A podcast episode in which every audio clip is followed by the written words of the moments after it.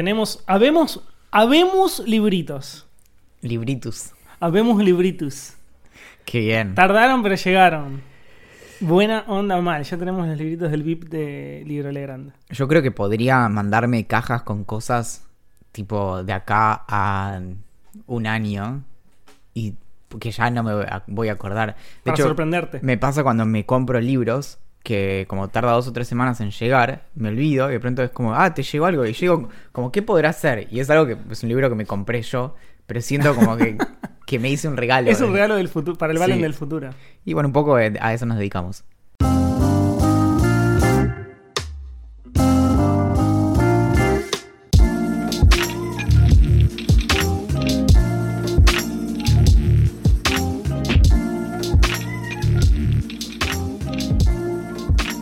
No hay mal que por Dios no venga, así que este es el episodio 14 de la segunda temporada de Idea Millonaria. Mi nombre es Valentín Muro, serio pero no solemne, tierno pero no baboso, duro pero sin cocaína. Quienes me quieren dicen que soy como una mentira pero con patas más cortas. Y para balancear este breve recorrido por el diccionario nos acompaña el último bocado de esa hamburguesa que estaba buenísima, el pichón de coliflor que te saluda desde el balcón. es sin más Axel Marazzi. Hola, amiguito, ¿cómo andás? Bien. ¿Bien? Me gusta hacer el último bocado. Bueno, me gusta hacer todas tus presentaciones, me gusta hacer. Aunque, incluso cuando soy la parte Me gusta mala. hacer todas tus presentaciones. Así empieza una canción de bandana. No, no conozco ninguna. Bueno, conozco solo la más famosa, así que puede ser que sea cierta, la verdad. Hoy tu sueño es real. Claro. ¿Qué onda tu semana? Maldita noche. Maldita noche. Quisiera olvidar. O esperar. Uh. Olvidar, olvidar, debe ser, debe ser, olvidar. Ay, me puse colorado. Mi semana. Sí, ¿qué onda tu semana? Eh, bien, bien. Y, eh, resolví muchas cosas como un campeón. Lo cual me permitió usar mucho la expresión como un campeón, que es una expresión que me gusta mucho usar. Me parece muy bien. Y, mm, y aparte de eso, seguramente hice algunas cosas no tanto como un campeón. Yo hice varias cosas, algunas muy buenas y otras ¿Como un campeón? Como un ca- ah, hice una que fue como un campeón terrible, que corrí Bien. 12 kilómetros sin parar un segundo, que es lo que es lo máximo que corrí en toda mi vida, sin parar. Yo creo que hice 12 kilómetros del sábado hasta hoy. Paré. Paraste, claro, Sí. y paraste en el medio. Eh, lo cual me costó muchísimo. Siempre había corrido 10K como máximo. Y como llegar a 10K era como alcanzar el hito que querías, la cortaba. Algo que pasa medio extraño últimamente es que, como de algún modo nosotros publicamos nuestras eh, cuestiones de la vida cotidiana en este podcast y newsletters y Twitter y demás, pasa algo que a lo que creo que no, nunca nos terminamos de acostumbrar, que es que hay un montón de personas que están más o menos al día con nuestras vidas. Y jamás pensé que nadie en el mundo estaría al día con nuestras vidas porque ni, ni siquiera nosotros estamos al día con nuestras vidas. Sí, ni nuestros padres, ni nuestros hermanos, ni, Y- ni muchos amigos. Y el otro día comenté que hab- había los últimos eh, tres días, o sea, salvo hoy, me empecé a ir caminando desde, desde la oficina en la que trabajo hasta casa. Y, mm, y eso, nada, son, ¿cuánto habíamos dicho? Cuatro kilómetros. Sí, 46 cuadras. Sí, creo casi cinco, sí, es cierto. Y mm, nada, y, y me encanta y de hecho tendría que ver cómo empezar a ir. Claro. Entonces, si ahí te hago tus 10K, Es un montón. no, son 9K. Sí, 9. Pero digo, caminar 9K por día a un ritmo más o menos potable es, es recopado. Yo igual el- la, la pulserita me dice que estoy en todo el viaje, estoy en tipo fat burn o algo así. Bien. Sí, sea lo que sea que signifique. Sí, me yo me felicita igual. Yo siento que igual está haciendo como demasiado, viste como cuando alguien Se te nota. Claro, es como cuando alguien lava los platos y le haces como mucha fiesta y decís, bueno, en nada, es lo que corresponde, no tendríamos Claro. que, bueno, ya, yo siento que a veces el- me, me tira como, me felicita más de lo que correspondería. Sí, sí, como, sí, te bueno, pará. mucho. Sí, Me sí, estoy dando cuenta, ¿puedes parar? Sí, sí, sí, sí. Y, mm, y entonces alguien me dijo, pero, ¿qué es? por- Ah, porque vi que Axel está corriendo un montón, le estás haciendo competencia. y yo no, lo pensé así. No todo es una competencia en nuestra vida. Pero, pero bueno, ¿te acuerdas que cuando fuimos a Bariloche casi que llegó a los 57 y algo de peso, que había Sí. sido mi máximo histórico? Estoy muy cerca de, de mi de mi promedio histórico. Bien. Más ¿qué, cerca, ¿Qué es cuánto? eh, más cerca de 54. Los 52 ya Ok. los resigné. Claro. Eh, Es que ya llega un momento que ya está, ya fue. soltar. Claro, ya solta. soltar en- realidad es más, en vez de soltar es más embrace. Embrace Sí. kilos. Pero lo- algo muy loco de eso, igual bueno, yo sé que no, no correlaciona directamente como tu cuerpo con tu peso y que de hecho adelgazar es relativamente sencillo frente a cambiar tu cuerpo y la cuánta grasa tenés y yo qué sé. Pero me pasa que veo que cambia el, la- el indicador de la balanza, pero no noto cambios en mi cuerpo. O sea, yo me veo igual, solo que a veces peso, no sé, llegué a pesar 57 y algo y ahora 54 y me veo igual. No, yo, yo volví a correr porque no me veía igual. Yo, yo, o sea, me veía, me veía más, más rellenito. Así que, Sí. pero bueno, o sea, en parte Idea Millonaria tiene la culpa Pero- porque tomamos birra todo, todo- cada vez que Pe- grabamos. sí, bueno, hay, hay- a veces cuando, Hay unas pocas excepciones. cuando se da esa situación extraña en donde resulta estar en la misma habitación con alguien que escucha idea millonaria, eventualmente surge la conversación de yo no te puedo explicar cómo aumentó mi consumo de cerveza desde que lo conozco a Axel. Es cierto. y está en los números. Pero mm, lo que creo que por ahí también pasa es esto de que lo que vos ves como en el número de la balanza termina, sí, entiendo, entiendo. termina afectando cómo vos estás viendo. Obvio. Entonces, imagínate una balanza de- desequilibrada. De hecho, la otra vez descalibrada. Me pasó que la mía, no sé por qué... Desequilibrados estamos nosotros. Sí, también. Como una balanza. Viste como, bueno, estás. eh, chifla el moño, esto y lo Sí. otro. Bueno, eh, Desequilibrado estás como una loco balanza. como una paloma. eh, bueno.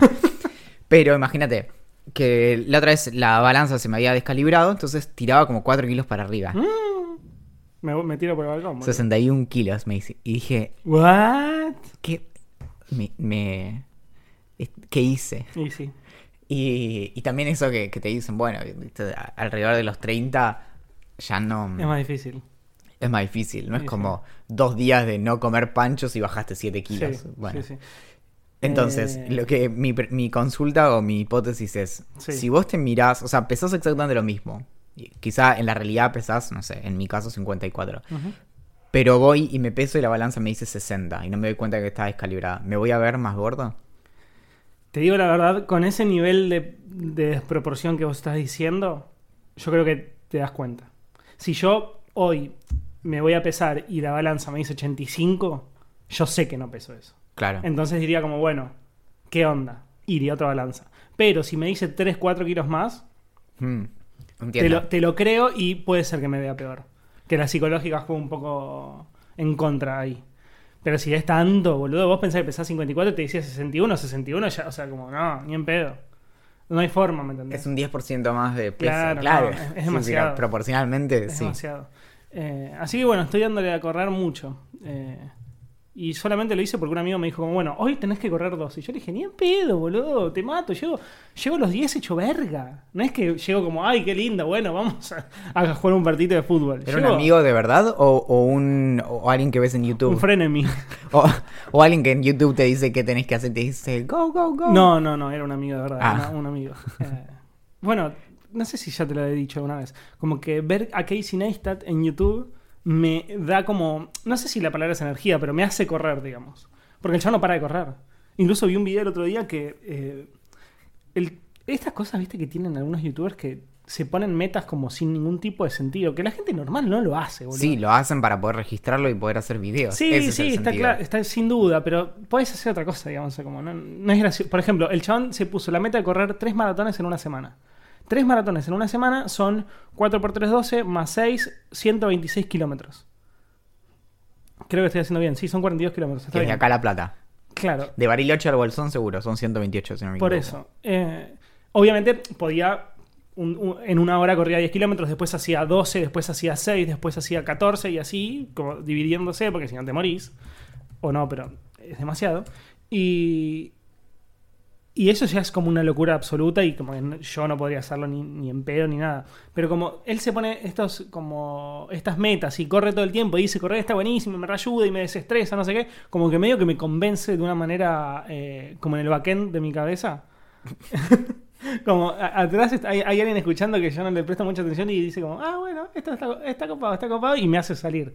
Pero... Igual, ¿Qué? para que realmente te pudiéramos creer las cosas que estás diciendo, tendrías que aguantarte e incluso el día que corres 12 kilómetros no decírselo a nadie. Te, No, dejo, te dejo que me lo digas a mí, pero nada de stories. No. Ah, Story sí, sin duda. Story sí.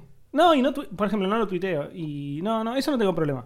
Pero necesito que- ahora que, decís- que un tercero me lo festeje. No, no por redes sociales, pero se lo redigo a mi novia y, me, y Ingrid me dice como, muy bien, te estás rompiendo La el culo, prueba de costó". fuego, la prueba de fuego está en no contárselo a nadie. En absolutamente nadie creo que no puedo. Que igual- Sobre todo cuando, por ejemplo, si hoy corro 10 kilómetros, o mañana, que es lo más probable es que mañana corra 10 kilómetros, eh, vos me decís no digas a Te nadie. estoy, te ¿puedo? estoy interrumpiendo en tu corriente. Decime, me voy. No, no, no, es mañana. Quería salir a Lunes, correr. miércoles y viernes. no Ah, te te estás poniendo las zapatillas. y se va el chabón. Eh, si, si corro 10K mañana, tranquilamente se lo- no se lo puedo decir a nadie. No, no hay ningún problema para mí. Pero si es un récord nuevo, como que estoy, yo estoy tan contento que quiero compartirlo. Hay Pero una... es más una cuestión de felicidad, no sé. ¿Vos viste el al final la serie de Larry David, la de Curb Your Enthusiasm? No. Esa serie es fantástica y tiene un episodio, ya no sé de qué temporada, en la que creo que ya contamos esta misma historia, que mm, van como a la inauguración de un nuevo ala, un salón en un edificio, no sé qué. Y, y se llama como el, no sé qué, le, le ponen el nombre de Larry David o el David eh, Hall, no sé qué. Sí. Y todos lo festejan. Y como que es buenísimo, donó un montón de plata. Y después aparece un eh, otro, como un salón análogo, pero que lo hizo un donante anónimo. Sí. Y todos es como, todos saben quién es.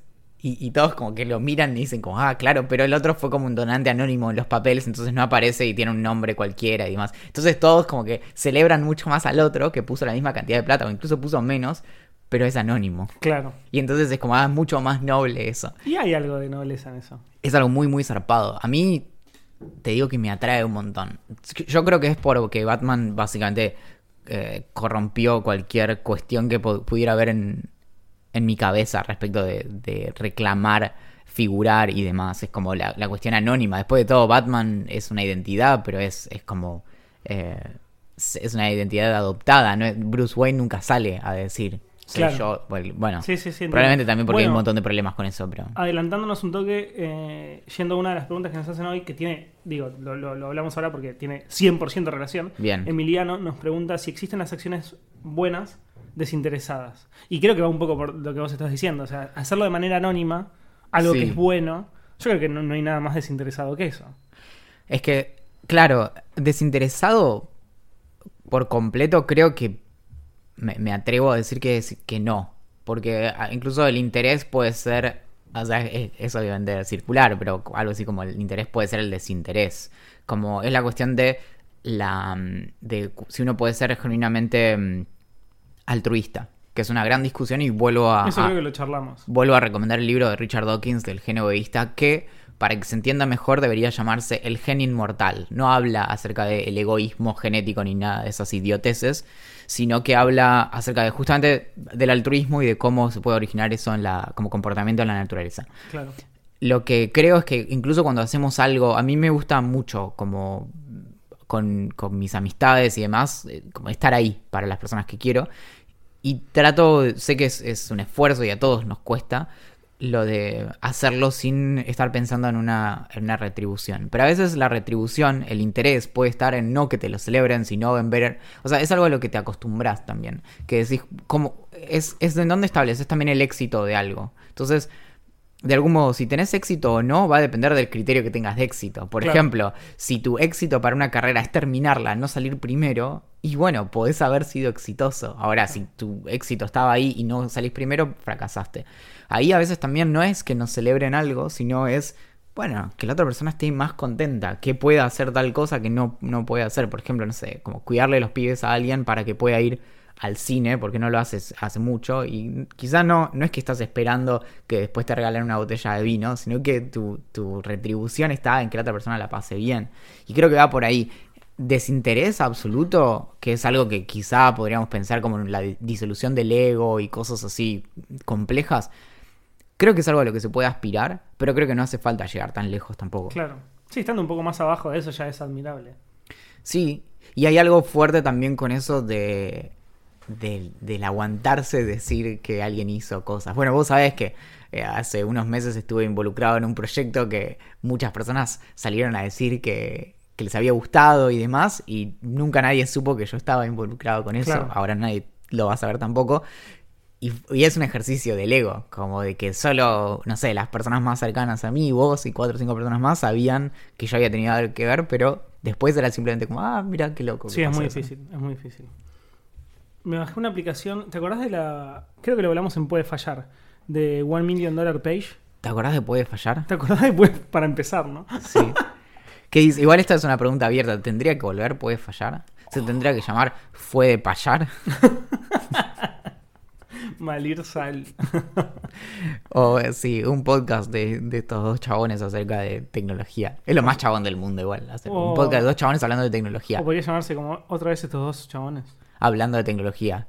Es buenísimo. Es más, con eso podemos hacer nuestra serie de podcast. Como otra vez, estos dos chabones hablando de tecnología. Estos chabones hablando de filosofía. Hablando de cultura pop Cine. y series. Eh, me bajé la aplicación eh, Calm, que es la que creó el chabón este que también creó One Million Dollar Page, que, va- que es para meditar. Que finalmente agarró la pala. Agarró la pala de verdad. Eh, y tengo. Primero. Primero te voy a contar lo que me pasó cuando medité. Y después, si querés. Todo esto sucedió hoy. Esto sucedió hoy y lo Sí. probé sobre todo para contarlo en el podcast y además porque me interesa el concepto de meditar. Usaste Calm. Use Calm. Y escuchaste a la chica, a la mujer que habla. Sí. Sí, es mi... Eh, Tamara, no me acuerdo cuánto. no me acuerdo. No, Anderson, nun- Ander- nunca supe el, el nombre, pero yo probé Headspace y probé Calm. Headspace es mucho mejor app, pero me gusta mucho más la voz de la mina. Me copaba mucho más. Entiendo. Bueno, yo la bajé hace unos días porque no me acuerdo si a través de Quora o, o en Twitter entré una nota. Bueno, la cosa es que llegó una nota de, que hablaba sobre la meditación, pero sin hacer hincapié en todo este tema de religión y no sé qué, y karma y bla, bla, bla, sino solamente las bondades que, de manera científica, al menos es lo que decía esta nota, eh, estaba comprobado que te hacía bien o positivo la meditación. Entonces dije, bueno, me voy a llevar una. ¿Qué, qué hace, ¿Qué hace un millennial cuando quiere hacer algo? Se baja una aplicación. Me bajé Calm, que tiene unas como un par de secciones gratuitas y otras que tenés que suscribirte. Y hoy me senté en el sillón porque la piba decía como... eh, sentate en una silla o en un lugar donde estés cómodo. 100% cómodo. Yo dije, bueno, me tiro en la cama, pero ya era mucho, decía que te sientes. Me siento, te dice todo esto con, ya con los ojos cerrados, porque al principio te dice como meditar hace bien, no, no- nosotros no nos metemos en el mundo de la religión, que esto, que lo otro, que pum. Eh, cerrá los ojos, cerrás los ojos, ponete la, la espalda recta, puse la espalda recta, ponete las manos en las, en- o en las rodillas si, si las tenés cerca, o en, en el, en el regazo si, si estás más cómodo, la puse. Y te empieza hablando bastante, como sentí tu respiración, pensan, o sea, pensá en lo que siente la punta de tu lengua en este momento, relajala, y bueno, cosas todas así, como Sí. para, para disasociarte de tu entorno, y después te deja hablar durante unos minutos, y te vuelve a hablar, y te deja hablar unos minutos, y te vuelve a hablar, así durante 10 minutos. Y dos cosas, primero, creo que lo hice bien, o sea, creo que seguí sus pasos y llegué más o menos a, no pensar tanto, cosa que es imposible, pero digo, como intenté hacerlo por lo menos. Y lo segundo, que, que no sé si está mal, pero no tengo claro si me quedé dormido o no. Yo sé que en un momento como que... No, no- no sé, no sé si la podés dejar de pensar o estaba soñando y como que se me apagó el cerebro. No, me parece que me dormí. Y después cuando me volvió a hablar, me- como que reaccioné, ¿me entendés? No sé si eso es lo que se siente cuando meditas, o sea, como que semi-dormís, ponele, o si en realidad me quedé dormido y funcionó como el culo y, y- y lo hice como muy extremadamente mal. Sí, Lo hice mal. no. Estoy pensando una buena analogía. Pero... Meditar es como el litio. Ok. Empezamos raros. Eh, no, es, es- tiene un efecto acumulativo. Entonces, Claro. eh, no- de una experiencia de meditación no vas a sacar nada más que No, una claro, experiencia de claro. meditación.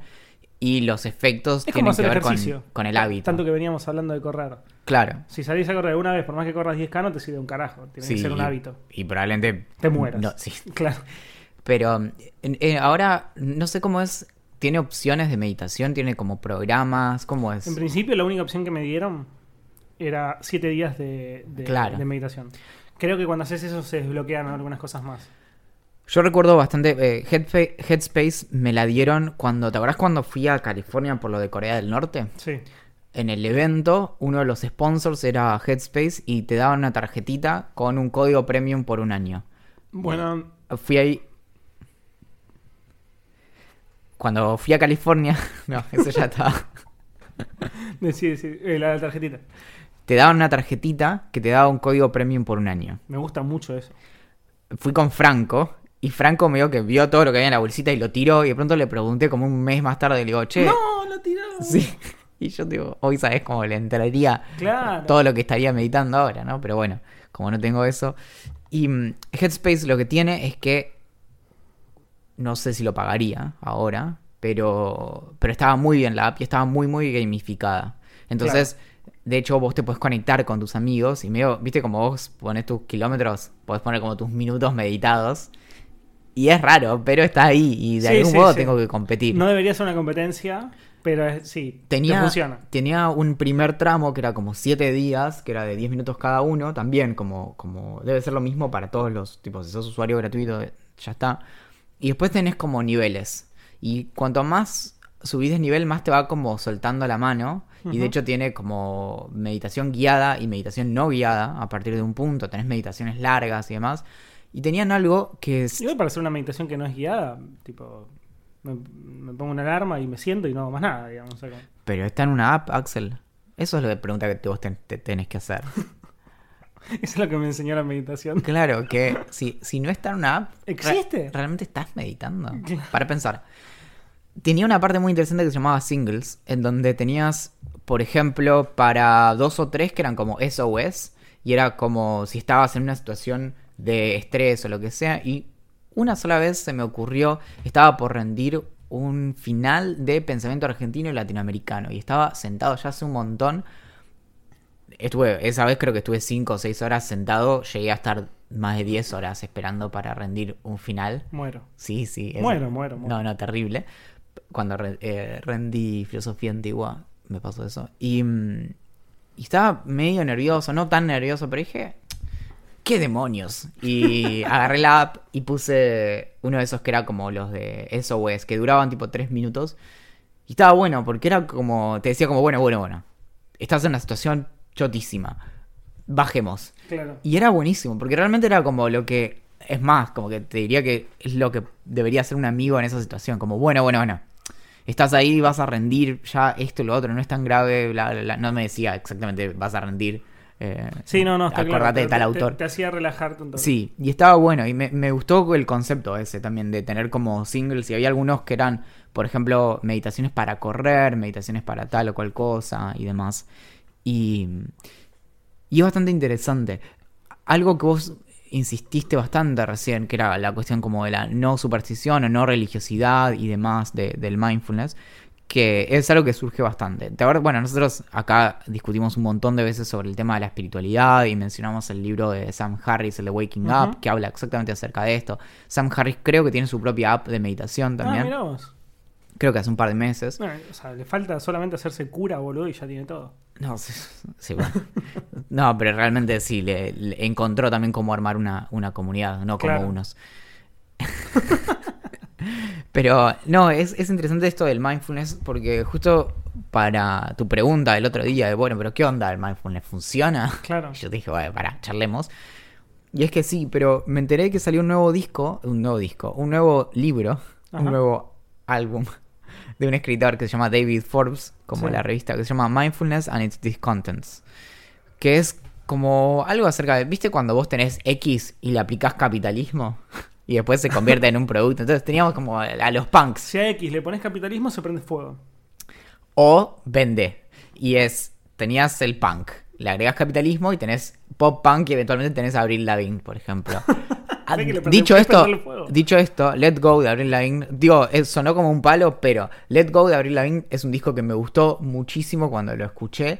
Yo nunca lo escuché entero, escuché solo los, los singles y me parecen buenos. Me, me pongo colorado, pero yo llegué a soñar que era amigo de Avril Lavigne. Creo que podría haber Eh, Te tenido... iba a decir, Valentín, no te pongas colorado, la música, no importa el género, aguante la música, está bien que te pusieras colorado. No es normal soñar con que sos amigo de Gabriel Lavín. No, no, porque supongo que había pibes de mi edad, yo tendría 13 años, que soñaban como que eran novios de Avril Lavigne y que No, quizás querías- que chapaban o que sea. Claro, yo quería andar en patineta con ella y estar en, en el mall, ¿entendés? Y era como, qué bueno, o sea, me despertaba re contento. Soy amigo de Avril Lavigne y, y charlamos un montón. Y bueno, el- a, a dos cuadras alguien soñaba cosas que generarían más pudor todavía. Y mm, lo que habla en el libro este es interesante, de cómo, por ejemplo, en Estados Unidos, desde el 2012 hasta acá, se triplicó la cantidad de estadounidenses que probaron meditación Mirá mindfulness. Es que estamos todos enfermos, boludo. Necesitamos bajar un toque. Es que ese es el asunto. Como que siento- yo yo lo, lo, lo- lo como googleé un poco al respecto por ese motivo. Como, llega un momento que sentís como, no paro de hacer cosas. O al menos lo que yo siento, ¿no? Pero quizás eh, a algunas personas les gusta eso de estar todo el tiempo ocupado y como no parar. y no sé qué. A mí, me, a mí me estresa. Me estresa tener la agenda ocupada, hacer cosas como todo el tiempo al palo, no sé. nada, quiero bajar. sí, Y busqué eso, por eso. a mí me, me pasa que suelo estar recontra remil al palo y hasta parecería que fuera algo que, que disfruto, pero no, es como que no sé cómo salir también. Medio que entro Claro. en una vorágine. Bueno, Franco, nuevamente, ya te conté esto, pero varias veces me decía como tu problema es que siempre te pasan cosas interesantes. Y hasta suena pretencioso, pero es, es, es verdad que de pronto te empezás a, a- a vincular con ciertas personas que hacen cosas interesantes y de pronto Claro. terminás como en el, en el espiral Claro. de las cosas interesantes de otros. No, a mí lo que me pasa es que yo te lo dije, o, o creo que ya lo hablamos. No, en el podcast no, estoy seguro que no, pero o ya lo hablamos o te lo dije por chat. eh, bueno, es que es nuestra forma también de hablar. eh, que voy a empezar a decir más que no a las cosas, digamos. O sea, es un re tema. Tenés un evento de tal cosa que vos sabés que no te va a servir, que sabés que no va a haber gente conocida con la cual te puedas cagar de risa y no sé qué, y no. No, no me, no, no me suma ni en lo que yo quiero para mi carrera, ni en lo que yo quiero para mis relaciones sociales, ni, ni, ni nada. Bueno, los dos aprendimos igual hace bastante este tema de como... No, va, en mi caso ya lo charlamos, desde que me pagan por escribir no escribo más gratis. claro. Que es ahora que de- de- hay un precio, ya cosas como, no, te sirve por tu exposición. Y no, a esta altura no, no. Y Claro. además me parece mal, o sea, ya lo hablamos, que hay lugares, no Sí, sé, sí, por no, ejemplo, donde. Chi- en Chile, donde se entiende que si estás haciendo algo, se te tiene que dar algo a cambio más que la exposición o como que te sirve y demás. Y Funciona para todo en general, digo. eh, Sí, como. No, no sé, pero. También, también pasa algo de como. Varias cosas. Primero, ya vivo de escribir. Escribo en 200 lugares. No lo digo tanto por mí, lo digo también por vos, digamos. O, por toda la gente que conozco que vive de- de- de- del periodismo, en cierta manera de escribir. o lo decís por Axel Tin Murasi. Exacto. Un ente muy extraño. Eh, y no, no quiero desprestigiar a nadie, ¿no? Pero no sos el New York Times. Entonces no... no Bueno, cuando me escribió el New York Times le dije, no, chicos, yo ya escribo en todos lados. claro, ya está. Entonces no... Puede ser que algunas personas que te leen a vos no lean los otros medios donde escribo. Pero es mi laburo, digamos. Yo con esto ahorro para pagarme un pasaje para irme de vacaciones, ahorro para arreglar el auto, para tomarme el subte, para comprar comida, digamos. Eh, y para darme gustos varios. Eh, Es que igual que tener eso en no, que te paguen por lo que haces nunca tiene que ver con qué, cuál sea el destino no, no, de está eso. claro, está claro. Como es tu que trabajo. sí, sí, pero, sí, corresponde pero las porque personas lo- que, que- que no tienen ni siquiera vergüenza en escribirte un mail para preguntártelo, yo creo que no tienen en cuenta eso. Hmm. Como, ¿vos sabés que yo con esto vivo? Digo, ni- obvio que no se lo tengo ni que decir, porque quizás esa plata se la regalo a otra persona. No, No. es para lo que sea. Las únicas excepciones son cuando en ciertos trabajos, por ejemplo, trabajás de promocionar el lugar donde trabajás. Entonces, podés dar charlas gratis porque es parte de tus tareas laborales. Entonces, Claro. vos ya recibís un sueldo por eso o publicás columnas de opinión en lugares gratis Obvio. porque va a parecer que sos el no, CEO, perdón, no, no, probablemente no el CEO, pero que trabajes Sí, sí, sí, el como comunicación de, empresa. claro. Y entonces estás haciendo promoción. Pero bueno, es parte de tu laburo. Bueno, igual nada, a lo que iba con todo esto es que eh, por momentos me sentía tareado y dije, bueno, me voy a bajar una aplicación. Pensé en Calm por el pibe este que ya habíamos hablado, que medio que lo conozco, conozco su historia. eh, y vamos a ver qué, qué pasa. La, la historia de Headspace también es interesante. Otro día la, la charlamos, La pero también de- es un pibe que de pronto medio que la vio y empezó a hacer muchos talleres, principio de los do- 2010, no sé cómo se dice, pero eh, hace casi 10 años. Empezó a hacer muchos talleres como corporativos y se puso muy de moda como para ofrecerlo como si fuera un beneficio laboral y demás. Y dijo, che, veamos cómo escalar esto. Y entonces armó, digamos, sus, sus eh, tareas, sus secuencias de, de meditación en una app. Y bueno, nada, a mí, me gusta mucho lo que hacen. es, es vuelvo a lo, de, a lo de la meditación, esto de cómo fue absorbido, que es que, mm, de algún modo, eh, es, es interesante, el, libro no es, yo creo que pasado un punto se cubren todos sus argumentos y no hace falta, como el típico, en los primeros tres capítulos está todo. Y mm, lo que habla es de, bueno, cómo creció como negocio. Entonces, en algún momento, incluso hay una entrevista en Vox bastante buena, en donde le preguntan, pero bueno, ¿qué es lo malo? Porque claramente esto está sirviendo y lo que tiene el mindfulness y demás es que se puede medir. Entonces se puede ver cómo re- cambian las reacciones de las personas luego de, de cierto tiempo de meditar. Entonces, incluso es el típico de meter a un alguien que medita hace 15 años en un tomógrafo y mirar qué Claro, pasa. la diferencia de- con, con nosotros debe ser abismal. Claro, sí. Sí, sí, sí. Digo Con- nosotros, pues, todos nosotros, casi todos nosotros. ¿Quién Sí. medita hace 15 años? Sí, sí, es como la diferencia entre ver un edificio y un edificio prendido fuego. Qué lindo, cuando viene fuego, como que están todas las... Me encanta. Se ilumina. Y mm, algo, bueno, eh, eh, la pregunta esa es bastante buena, como qué es lo que tiene malo. Y él dice, bueno, que lo, que lo que nos termina pasando con el mindfulness es que funciona, pero termina llevando bastante a algo muy individualista. Y como estamos quemados y esto y lo otro, entonces, ¿cómo nos aislamos para para poder eh, seguir adelante con nuestras vidas y demás. Y lo que dice es que de algún modo pareciera que le fa- faltarle algo así como fundamentos morales, que muchas veces sí están en prácticas budistas, que en algunos casos pueden incorporar algún elemento que sea supersticioso o lo que sea, pero van vinculados a una práctica mayor, que es esta cuestión nuevamente de la, comunidad y de algo que nos une con otras personas y no estoy solo en mi casa como contabas vos y me pongo con una app que me resulta y, y puede tener una como un, un resultado terapéutico. Sí, falta el concepto de unión con el resto. Claro, entonces, bueno, el, el argumento en general de, de, de Forbes es medio que se resume a eso, a, a cómo podemos ya el siguiente paso es, ok, de- como que se instaló que el mindfulness funciona y que de hecho tiene sustento científico, su práctica y demás. Bueno, ¿cómo hacemos de eso algo que devuelva a la comunidad y nos conecte más? Como no solo Claro. como a nuestra interioridad para seguir siendo como egoístas y demás, sino, bueno, él, él recupera que, el, que el, el- el budismo zen está muy vinculado con la no violencia y demás. Bueno, ¿cómo podemos traer eso de vuelta al, Claro. al lado de la práctica de mindfulness? Bueno, te voy a sacar tu parte más violenta. Porque te lo voy a decir sí, así sin vaselina, para que no duela. O para, no sé bien cómo, qué significa eso, pero digo, como te voy a sacar la bandita eh, de una. Me compré una riñonera. Ajá. Ajá. eh, y lo hice solamente porque está de moda. ¿Qué significa que esté de moda? No vi a nadie con riñón. Ay, ¿Ahora está de moda eso? ¿Dónde carajo vivís, boludo? Valentín, ahora te vas caminando desde tu laburo hasta tu casa. Yo te lo juro por Dios. Pero voy mirando el, el suelo. ¿Hay algo otra cosa para mirar? Y de donde van las riñoneras, que no es la cintura, obviamente. Van Me estás cruzadas. jodiendo. Por el, tiene que pasar por los riñones porque si no se rompe el... Bueno, ahora yo le voy a decir, no sé cómo le diré, mochila, pero va cruzada. Ok, y va tipo para adelante, ¿no? Sí, puede ir de ambos lados, de- es lo mismo. ¿La llevas en la espalda cruzada?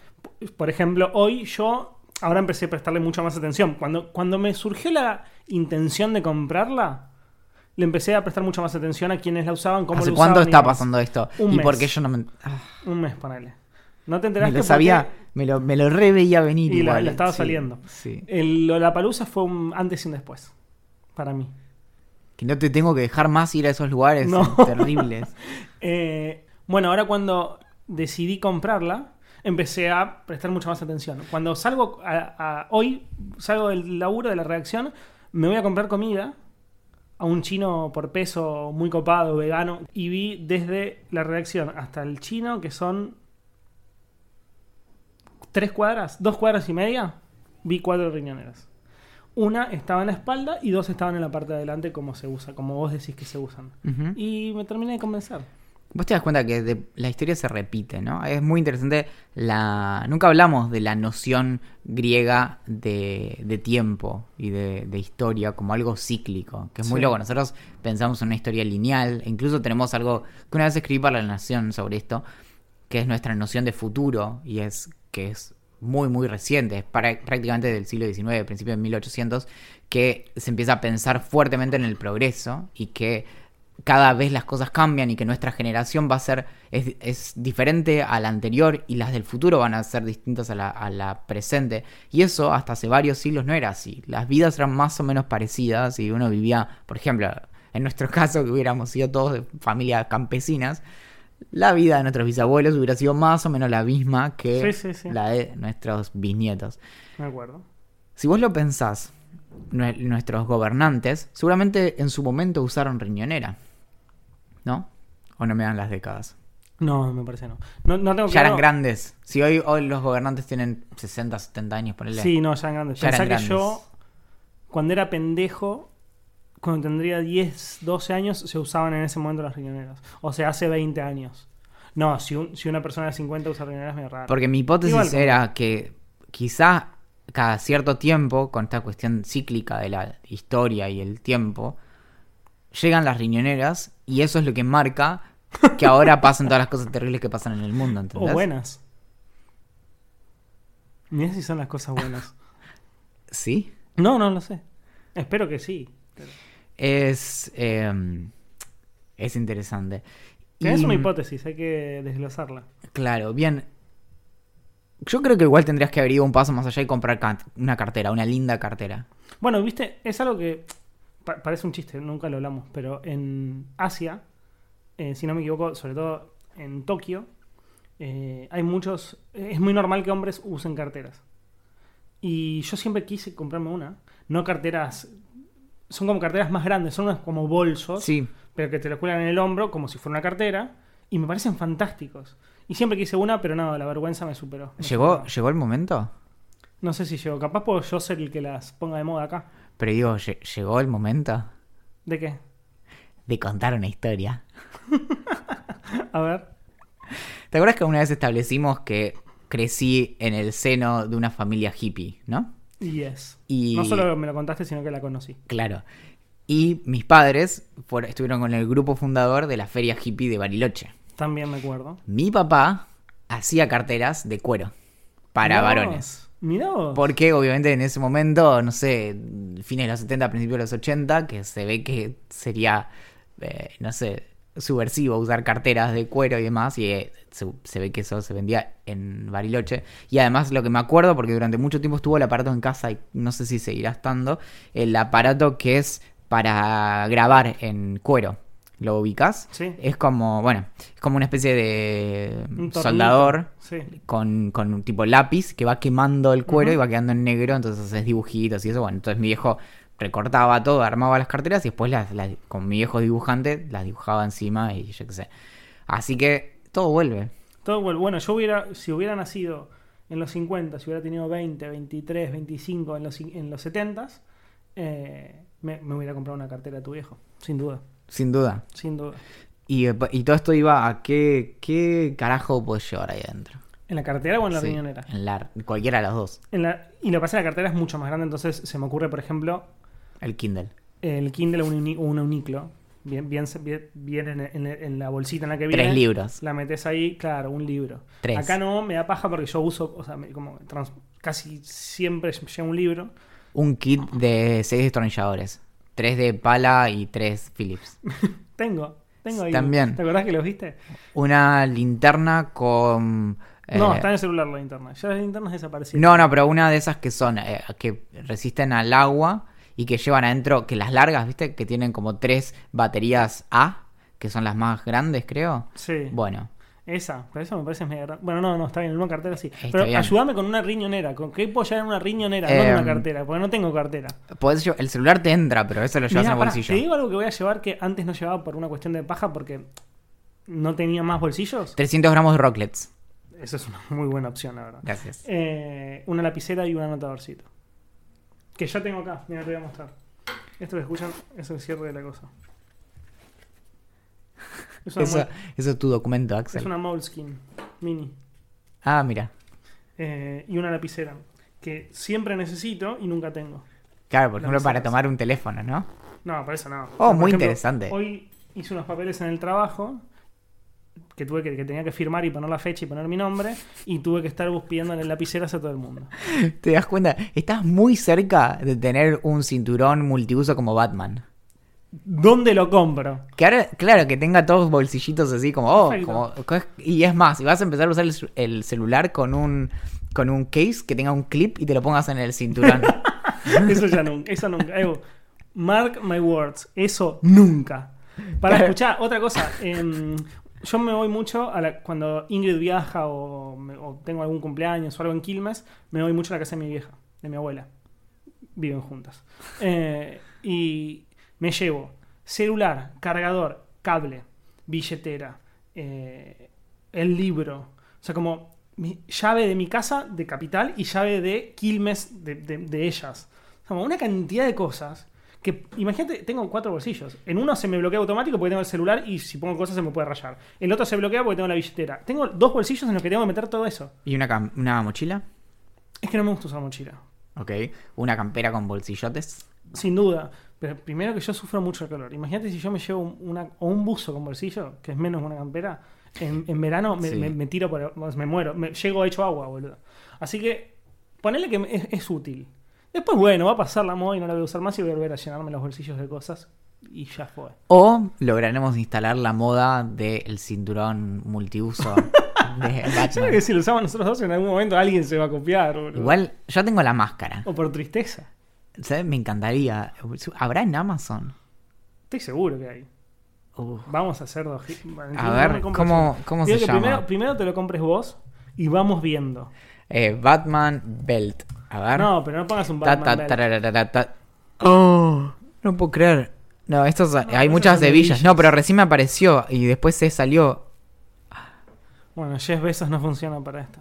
No, pero ah, ¿dónde estará? Bien, porque ¿quién es? Tipo, ¿dónde tengo, por ejemplo, dónde guardo los batarangs, no? Y los batarangs especiales que tienen, por ejemplo, eh, traqueador para seguir un auto, ¿no? ¿No es verdad? Claro. Todas esas cosas que necesitas cotidianamente. Todo el tiempo, sí, que bueno, ay, acá. Acá hay uno que tiene 6, 70 dólares. 70 dólares. No, yo prefiero, Es, prefiero es llevar las cosas en la buenísimo. mano. Y encima lo re necesito. Tiene 6 bolsillos y tiene 4 cilindros. No sé qué, para qué serán los cilindros, pero acá están. No Serán. me pongo eso ni me pagues, boludo. Y hay tres tamaños encima. Wow. Me viene re bien. Me voy a ir armando como el traje de Batman de a poquito. Pará, ¿sabes lo que podrías guardar que ahora la necesitamos? En el coso de Batman. Trajiste la trompeta, ¿no? Muy buena idea. ¿Viste? Sí. Me, me llegaron muchos, muchos mensajes preguntándome si la vendía. Y, y yo que sé, ya al final lo dejé de responder. Como, o sea, creo que dejamos bastante en claro que es un objeto que pasa de generación en generación y... ¿Me lo prestás un segundo? ¿Sabes cómo le hago guita? Claro, no, no.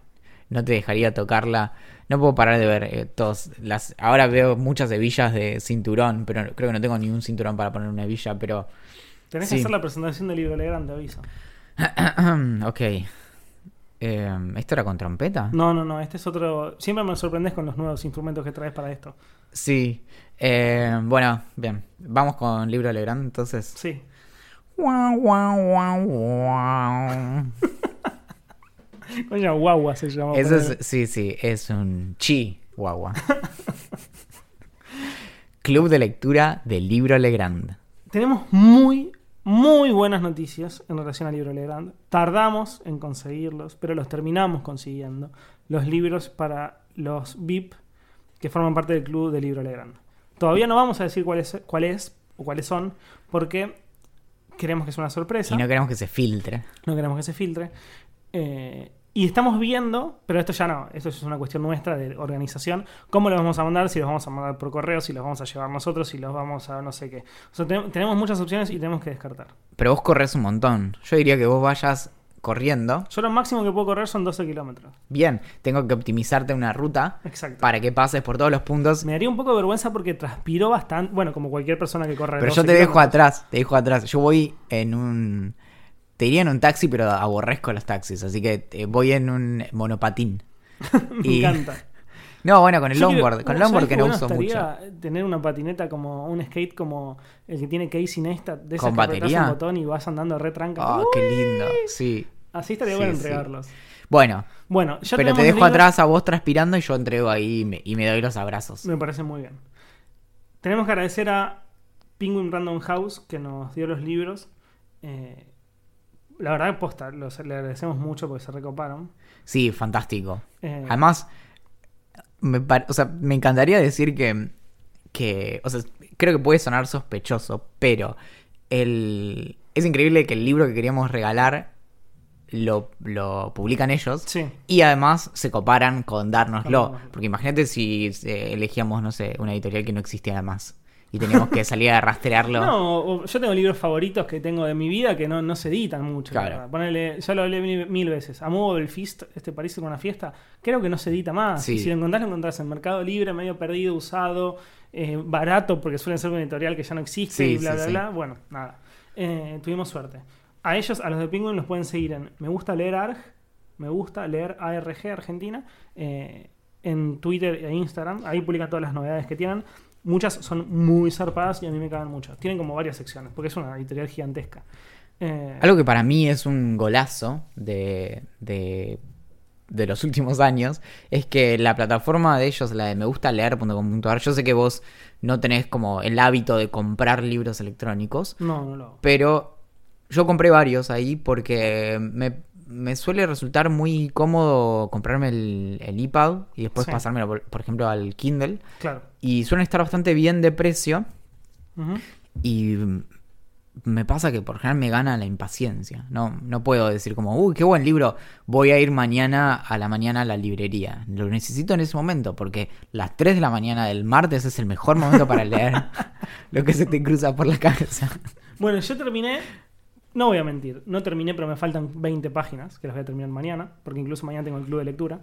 Eh, un libro que se llama Instrucciones para robar un supermercado, que es de, de un autor que es Haidukowski. En realidad es un nombre artístico, su apellido es Haudukowski todo junto, pero se presenta como Haidu como nombre y Kowski como apellido. Y trata Suena, claro, suena un nombre inventado, ¿qué te puedo decir? Exactamente. Bueno, me, me está gustando bastante. Eh, es un libro que trata sobre un pibe al que le está yendo increíblemente mal en la vida, lo rajan del laburo y que esto que lo otro, y, crea un método, no sé si decirle novedoso, pero interesante, para poder robar supermercados. Y se termina siendo una, como una especie de banda de choreo brutal en el que eh, en cierta forma se lucha contra el capitalismo porque vos estás robándole a los que más tienen. Le falta la parte de regalarlo a los que menos tienen, pero en realidad es Como como, Robin Hood a medias. Claro, Robin Hood cobrando, cobrando un poco menos para él. Eh, y está bastante bien, es muy divertido, así como, como está redactado. Tienen como destellos de, de Pablo Ramos, así como medio conurbano y rants de odio y no sé qué. Eh, me, me gustó bastante, me gustó bastante, lo recomiendo. Tengo un libro que lo.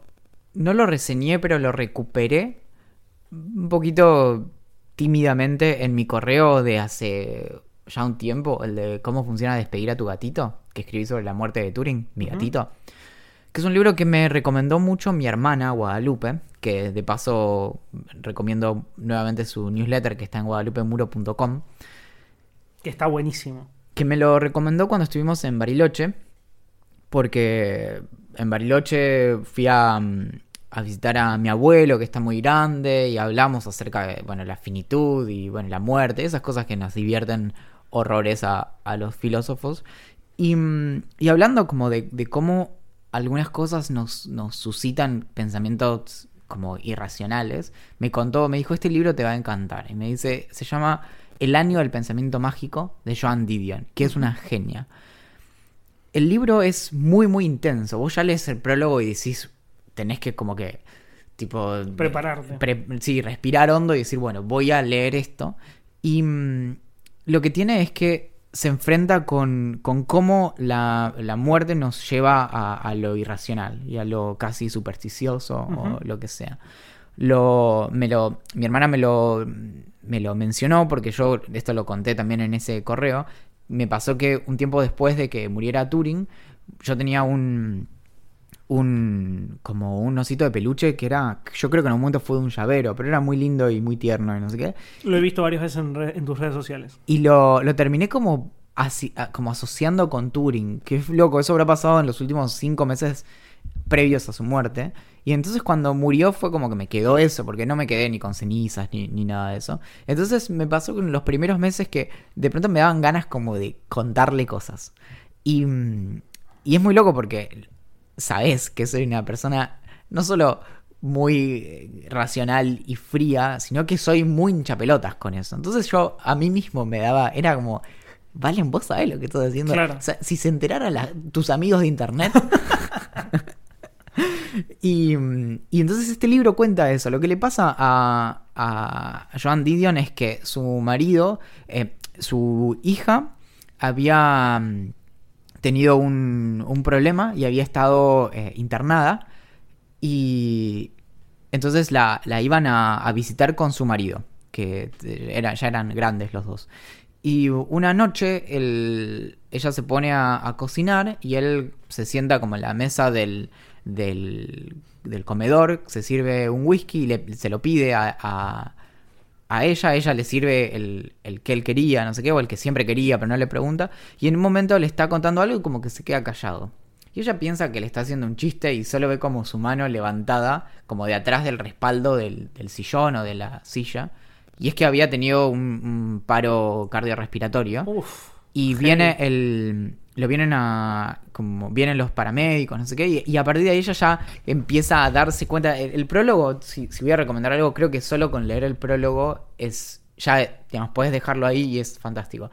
Y empieza a contar cómo vienen los, los, los de emergencias y demás. Y ella en ese momento ya empieza a pensar en cosas como, bueno, estoy bien vestida para esta situación. Y cuando venga la ambulancia y esto y lo otro. Y al poco tiempo de eso, mientras está escribiendo el libro este acerca de lo que le pasa con el pensamiento mágico, que por ejemplo empieza, tiene que revisar los, los, el armario y demás, y pronto va a tirar algo o regalar algo y dice, no, mirá si lo necesita para tal cosa, el marido que murió hace siete meses. Y en el medio de la escritura muere su hija. Y ella se queda sola, se queda sin su hija y sin Eso su es, marido. eso es algo autobiográfico. Es todo real, es Uh, todo real. buenísimo. Y, y ella escribe con muchísima dulzura y como es realmente el registro de un duelo, pero de una forma en donde no te, no, nunca escribe para incomodarte o para hacerte sentir mal, sino que está escrito como de un lugar muy, muy humano, muy desgarrador, pero es una súper eh, experiencia. Y tiene esto, juega todo el tiempo con lo, con lo bizarro de, de lo que le pasa, con lo que piensa y demás. Y, pero sin, sin renunciar a eso, sino como, wow, qué loco lo que me está pasando. Así Pero es. muy triste, boludo. Está, mm, sí, está editado en castellano, está, bueno, se puede leer en inglés, muy, ella escribe muy, muy Bueno, yo sé que ella es como extremadamente grosa. Sí. Creo que medio por vos y por las citas que usás y demás. Pero nunca la leí ni, y tampoco estuve cerca de leerlo. O sea, como de, de leerla. Eh, como que sí, yo siempre pido recomendaciones de autores o de libros en particular. Y no sé si alguna vez me la recomendaron. Mira, hay un documental, yo no sabía, hay un documental en Netflix que se llama The Center Will Not Hold, que es acerca de ella. Ella tiene 84 años. O sea que esto lo que le pasó fue. mm, No fue hace muchos años. eh, fue en el 2005. Así que fue hace casi 15, ya tendría 70. Ujú. Y en ese momento es que de- desde entonces escribió cinco libros más. Es, es- ya Claro. es inmensa. Escribió mucho. Como está muy vinculada con el nuevo periodismo, que es un tema que a mí me fascina, de, de Sí. Tom Wolfe y demás. Sí. Estuvo muy. Es de como de esa época. Es básicamente el, el periodismo narrativo de los años 70 y Bueno, demás. justo esta semana un amigo, Agustín, me recomendó un libro de Wolf que habla sobre experiencias de eh, astronautas. De, pero ma- más que nada como cómo, cómo viven su cotidianidad y demás. Y todo este tema salió por, el, por lo del agujero negro y, y la foto y toda la historieta.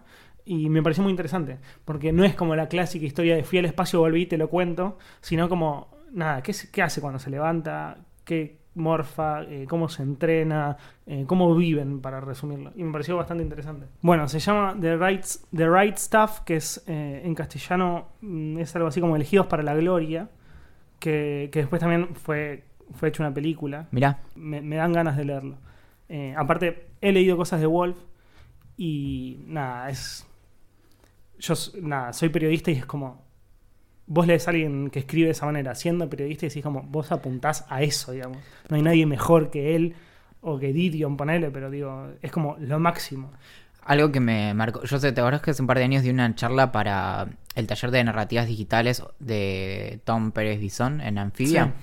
y ahí preparé algo acerca del nuevo, nuevo periodismo y cómo Ajá. a mí se me ocurría que se podía hacer periodismo hoy y demás. Tengo pendiente desde entonces escribirlo como artículos, pero no haberme olvidado ya de todo.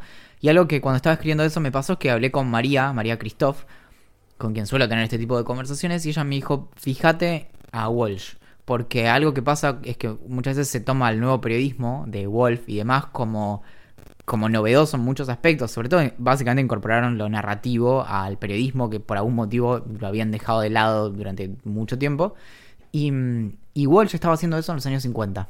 Claro.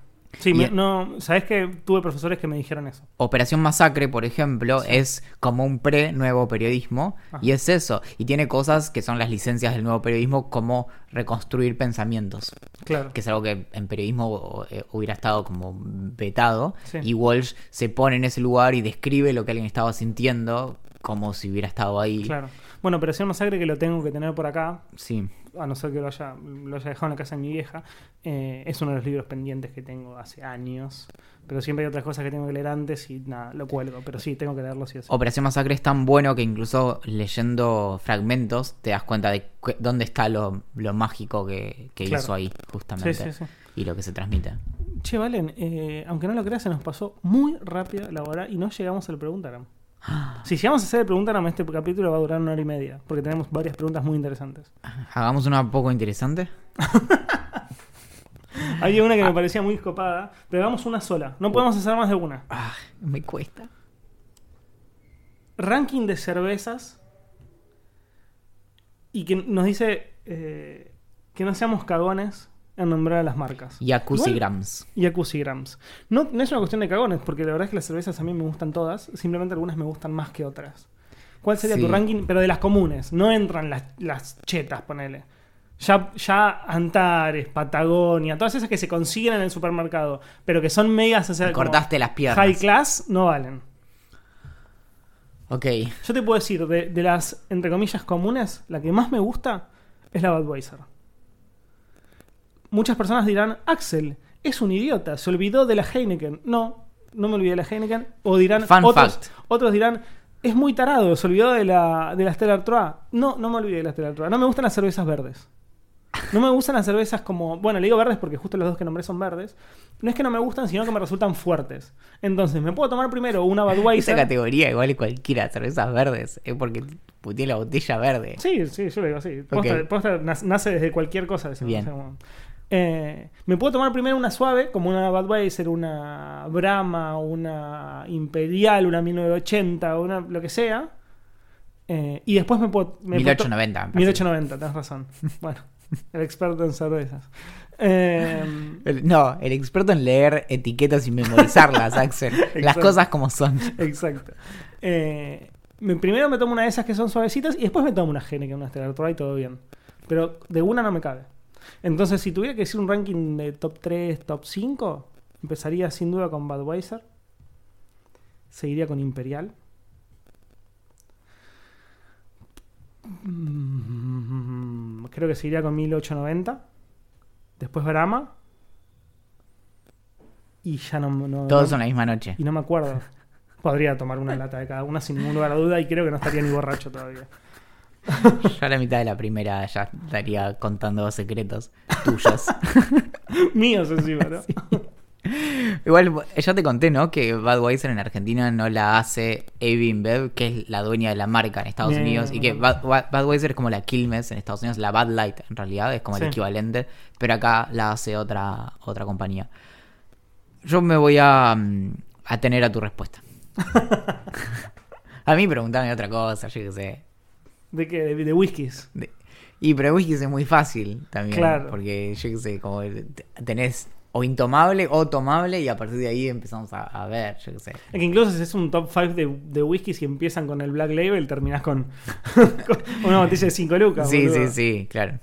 Eh, La hay no sé cuánto. Bueno, tenemos un montón de preguntas, pero no podemos, porque va a durar demasiado y ya nos putean porque Bien, dura pero eso hora. significa que tenemos el próximo episodio como prácticamente hecho. 50% hecho. Me encanta. You later, alligator. Muy bien. Mi nombre es eh, Valentín Muro. El mío es Axel Marazzi. Agradecemos como siempre a Julián Príncipe por la canción de apertura que hoy tuiteó un, eh, perdón, subió una story que me divirtió mucho porque esta semana desde un medio publicaron un video relatado por, por Mario Pergolini para el que Julián hizo la música. Entonces puso como este es el listado de personas famosas que hablaron sobre música que hice yo y puso Valencine, Axel Marazzi, Mario Pergolini. Así que Juli, es un placer. Nos pueden encontrar en, en ideamillonaria.com. Sí, en Twitter como Idea Millonaria P, en Instagram como Idea Millonaria Podcast y en Facebook y en Telegram como Idea Millonaria. Estamos avanzando con el tema de los VIP.